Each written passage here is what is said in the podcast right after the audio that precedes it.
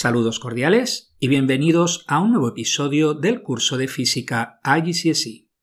Me comentaba un oyente en México acerca de los agujeros blancos. En 1915, Albert Einstein publicaba su famosa teoría de la relatividad general, por medio de la cual se relacionan la materia y energía del universo con la estructura espaciotemporal del mismo. Tenemos la ecuación y dependiendo de sus ingredientes nos da un tipo u otro de universo. Albert Einstein fue el primero, obviamente, que intentó resolver sus propias ecuaciones. Pero surgía un universo en expansión. De ahí que Einstein introdujese la famosa constante cosmológica. Se trata de un término introducido manualmente para contrarrestar la expansión del universo. De esa manera, la solución producida sería un universo estático. Tras los descubrimientos de Hubble, se demostró que el universo estaba en expansión, lo cual se recoge en la teoría estándar del Big Bang, la cual sigue la métrica de Friedman, Lemaitre, Robertson, Walker. Albert Einstein diría que la constante cosmológica fue el mayor error de su vida. Fue en 1916 cuando el físico y matemático alemán Karl Schwarzschild, apellido que consta de 11 consonantes y solo dos vocales, encontraría la primera solución de la ecuación de la relatividad general de Albert Einstein. Dicha solución da lugar a lo que se conoce como agujero negro. El término fue introducido en 1965 por el cosmólogo John Wheeler en una reunión en Nueva York.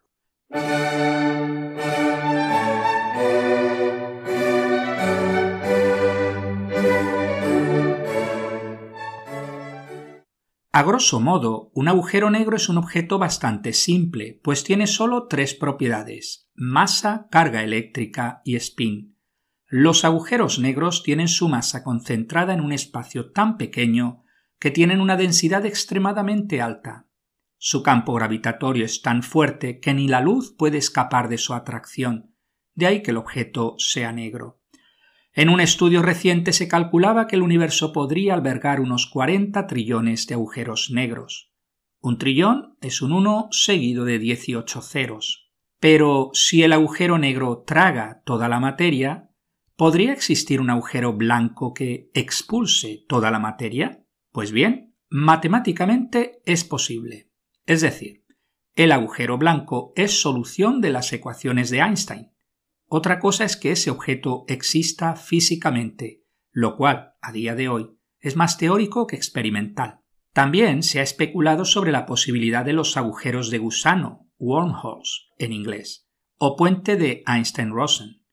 Un agujero de gusano podría unir un agujero negro en un punto del universo con un agujero blanco en otra parte del universo. Se ha especulado con la posibilidad de que los agujeros de gusano permitan los viajes en el tiempo. Muchas novelas y películas de ciencia ficción han tratado el tema. En 1985, Carl Sagan publica Contacto, su única novela.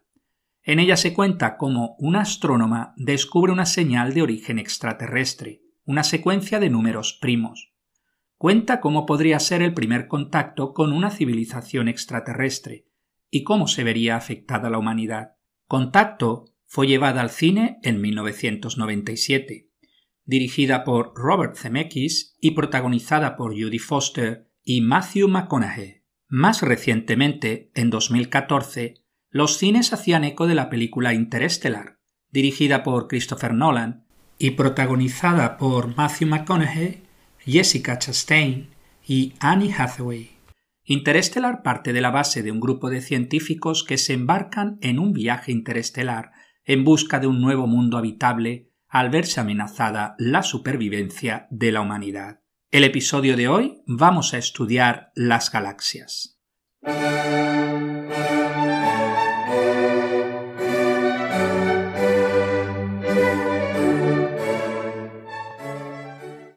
Recordemos cómo empezamos este viaje. Empezamos por nuestro planeta Tierra y su objeto más cercano, la Luna. Luego veíamos los diferentes planetas del sistema solar y que en orden de cercanía al Sol tenemos primero a los planetas rocosos Mercurio, Venus, Tierra y Marte, y luego los planetas gaseosos Júpiter, Saturno, Urano y Neptuno. Nuestro sistema solar tiene otros objetos aparte de los planetas. Por un lado están los cinco planetas enanos, Ceres, Plutón, Aumea, Makemake y Eris. Los demás cuerpos que giran alrededor del Sol y no son ni planetas, ni satélites, ni planetas enanos, se denominan cuerpos menores. De estos cuerpos menores, los más conocidos son los asteroides y los cometas, pero también hay objetos transneptunianos, centauros y troyanos de Neptuno. Todo eso formaría el sistema solar, que contiene una única estrella, nuestro Sol. Pero nuestro sistema solar forma parte de la Vía Láctea, una galaxia con un número abismal de estrellas. Se estima entre 200.000 millones de estrellas a 400.000 millones de estrellas. Las galaxias forman parte de cúmulos de galaxias. En concreto, la Vía Láctea forma parte del cúmulo local de galaxias, entre las que se incluye Andrómeda. Los cúmulos de galaxias se agrupan a su vez en supercúmulos de galaxias. Así, el cúmulo local forma parte del supercúmulo de Virgo. Este supercúmulo de Virgo forma parte de Laniakea, que agrupa otros supercúmulos como el de Centauro. Y así podríamos seguir.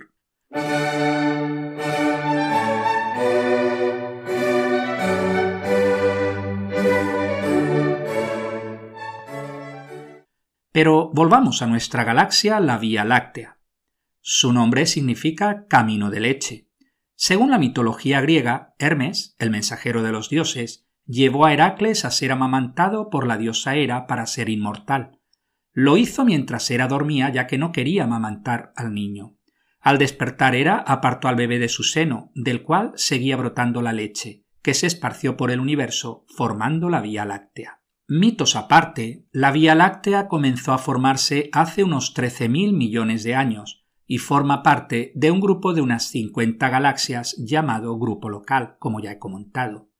Se trata de una galaxia de tipo espiral barrada, con una anchura de entre 100.000 a 180.000 años luz y apenas 1.000 años luz de espesor, así que podemos decir que la Vía Láctea es casi plana.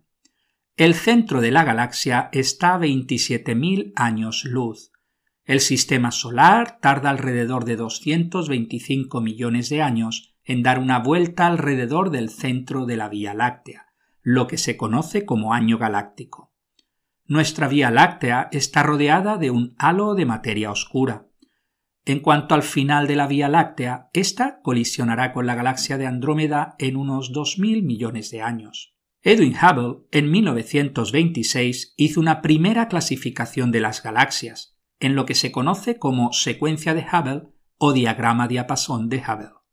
A día de hoy sigue siendo el sistema más ampliamente utilizado para clasificar las galaxias, con algunas variaciones. Hubble clasifica las galaxias en regulares e irregulares. A su vez, las galaxias regulares se clasifican en tres tipos, elípticas, lenticulares y espirales.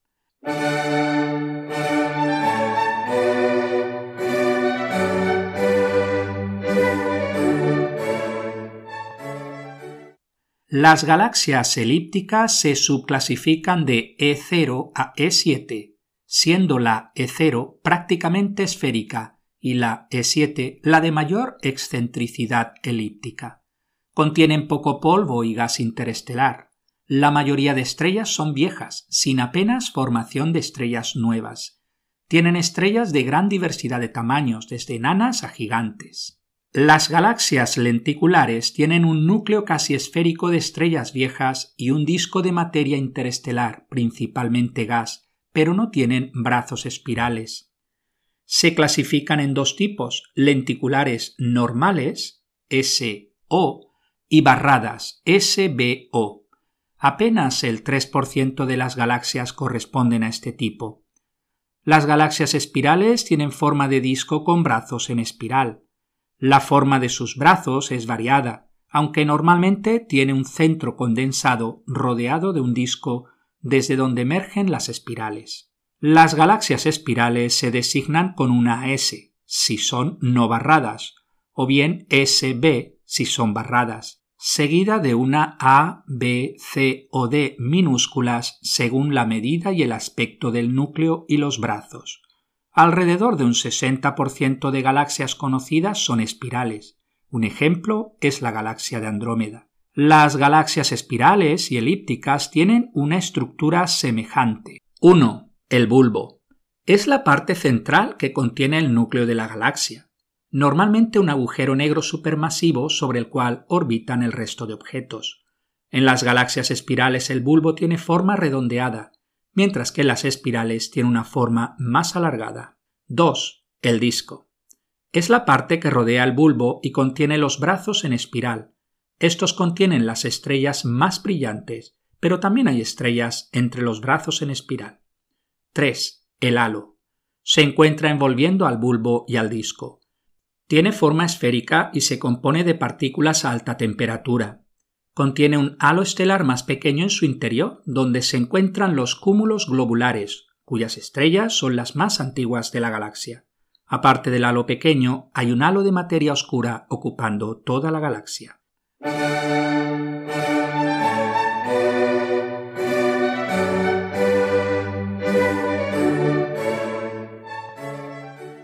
Las galaxias irregulares, como su nombre indica, no se ajustan a ninguna de las anteriores formas.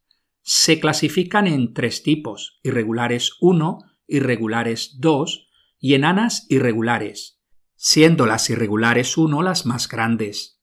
Alrededor del 15% de todas las galaxias son irregulares. Ejemplos son las nubes de Magallanes grande y pequeña. Un último tipo de galaxias lo conforman los cuásares, los cuales son objetos que se confunden con estrellas, pero que en realidad son galaxias muy luminosas y muy masivas. En 1963, el astrónomo neerlandés Martin Smith calculó la distancia y luminosidad de algunas de las fuentes de radio que provenían del espacio exterior, concluyendo que se trataba de galaxias muy lejanas. Se trata de las galaxias más luminosas del universo, que al estar tan lejanas se ven muy débilmente. El centro de un cuásar contiene un agujero negro supermasivo, de millones a miles de millones de masas solares. Los agujeros negros atraen la materia cercana a su interior, lo que provoca grandes explosiones responsables de la alta luminosidad del cuásar. Los cuásares emiten radiación prácticamente en todo el espectro electromagnético, desde el visible, pasando por el infrarrojo y el radio en un extremo, y por el otro los rayos X y gamma. El estudio de los cuásares ayuda a comprender la formación de las galaxias.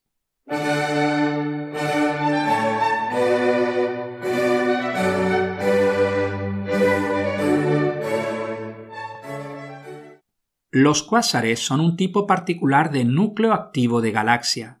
Dicho término se inventó debido a las enormes cantidades de energía que emitían los núcleos de ciertas galaxias, a veces acompañada con la eyección de materia desde el núcleo, bien de forma continua o explosiva. El núcleo activo de galaxia se caracteriza por emitir energía no térmica en todo el espectro electromagnético, desde los rayos X hasta las ondas de radio. Los núcleos activos de galaxias se clasifican en varios tipos. 1. Los cuásares. Como ya hemos indicado, son galaxias muy luminosas y masivas. 2. Galaxias Seyfert, las cuales son galaxias espirales con núcleos extremadamente brillantes. 3. Radiogalaxias. Se trata de galaxias elípticas parecidas a los cuásares, pero de menor luminosidad, Ejemplos son Cygnus A y Centaurus A. 4. LINER. Siglas en inglés de Low Ionization Nuclear Emission Line Regions. Es el núcleo activo galáctico más frecuente, pues casi un tercio son de este tipo.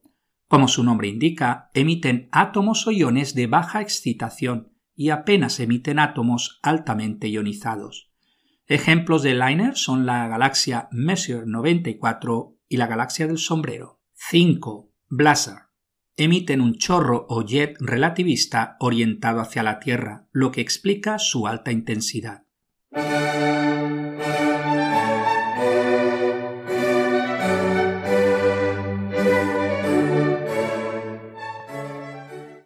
Pero, ¿qué hay en el centro de las galaxias? Los astrónomos creen que los centros de la mayoría de las galaxias contienen agujeros negros muy masivos por ejemplo, el núcleo de nuestra galaxia, la Vía Láctea, posee un agujero negro supermasivo equivalente a la masa de 4 millones de soles, conocido como Sagitario A estrella.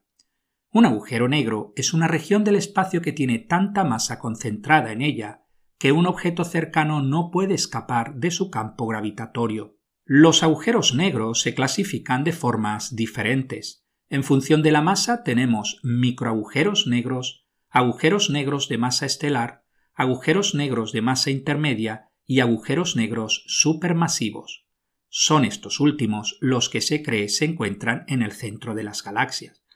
No se conoce bien el proceso de formación de los agujeros negros supermasivos.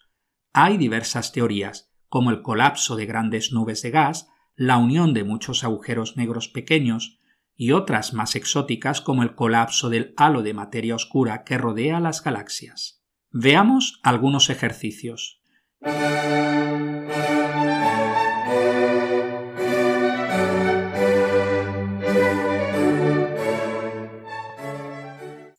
Número 1. ¿Qué es una galaxia?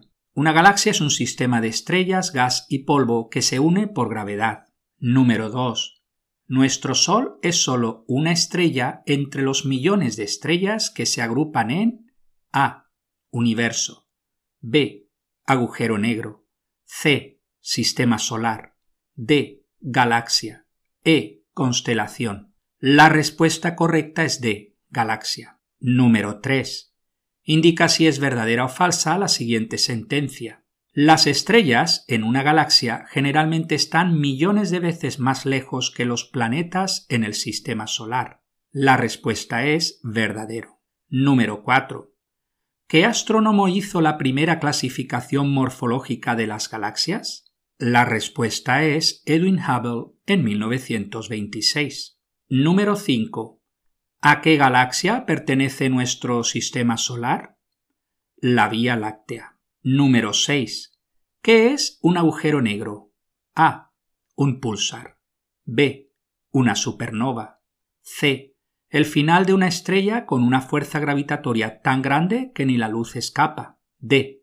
Una estrella con una temperatura superficial extremadamente baja. La respuesta correcta es la C. El final de una estrella con una fuerza gravitatoria tan grande que ni la luz escapa. Ejercicio número 7. Mucha gente cree que la galaxia de Andrómeda es la galaxia más cercana a nosotros. Sin embargo, esto no es cierto. ¿Qué galaxia es la más cercana? Can Mayor a 25.000 años luz.